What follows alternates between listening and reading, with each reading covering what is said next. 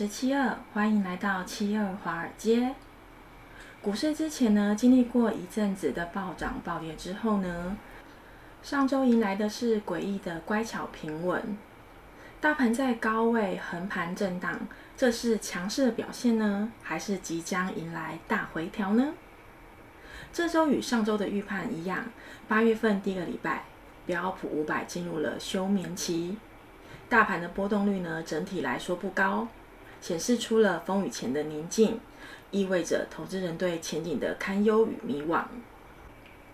上周呢，七二华尔街的账户竟然创出了新高，经过了百般磨难后的新高，等等，这是我跟小花感觉到既惊喜却又更恐高了，所以我们会继续减仓，没错，是减仓哦。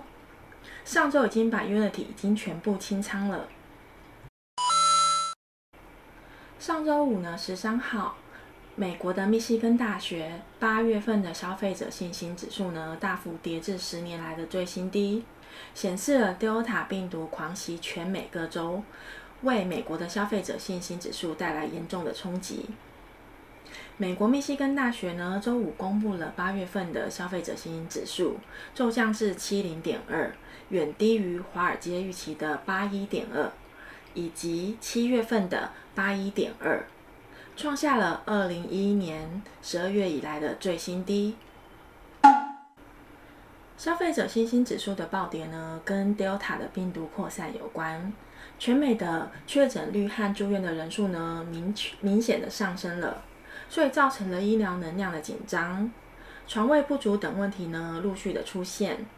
因为啊，疫情突然转成了失控的状态，口罩又重新变回了摆脱不了的生活必需品。这也间接的代表着呢，疫情不会在短时间内就结束的暗示。实体经济的恢复呢，也有了遥遥无期的感觉。在这些负面的情绪之下呢，导致了美国消费者信心指数急剧的下挫。上周大盘呢创下历史新高呢，但是交易量却是下降的，这点非常重要哦。交易量是下降的，成交量的假性休眠是不是风雨来临前的宁静呢？那我们就要关注一下下周二鲍威尔主席的发表谈话，以及下周三即将发布的六月会议纪要，这非常重要，这会为市场新的方向做出新一股的推动力哦。之前呢，七二华尔街一直说到，等到这一次的 Unity 发布财报，如果之前爆辣的话，会全部出清。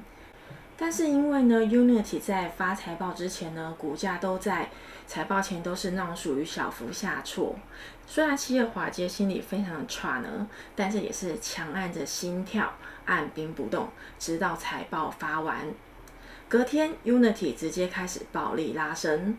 连三天呢，最高直串一二九点九九，但是七二华尔街呢，按照纪律操作，所以已经清仓了，是全部清仓回收资金了。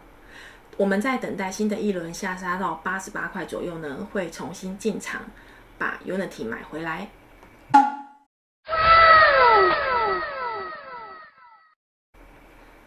侥幸的胜利呢，不是完美的胜利。下一次的进攻呢，希望能够获得更好的利润，因为时间成本也是成本啊，要想办法高效利用，这才是对的。美光科技的暴跌呢，有可能会拉垮其他新厌恶的朋友们，所以现在要非常的关注老黄的 NVIDIA 的财报。如果老黄也跌倒了，那也就代表的 TSM 跟 AMD 会连带跳水机会非常高。那我们长期关注的目标 TSM 买入机会就来喽，价钱好的话，七二华尔街也会顺便请 NVIDIA 跟 AMD 一起进来做的，耶！好啦，这周一开盘呢，电动自驾系统车毁人亡，特斯拉跟 NIO 传来了不好的消息，导致这周一八月十六号之后呢，两兄弟的股价大幅下挫。但是这些都不会影响七二化，结在五百八十块，会继续买入特斯拉的决心。Fighting！目标价依然是上看七百，波段操作，保留底仓。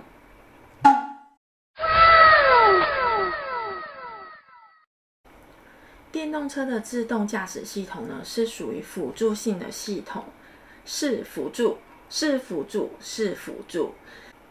这非常的重要，所以说了三遍。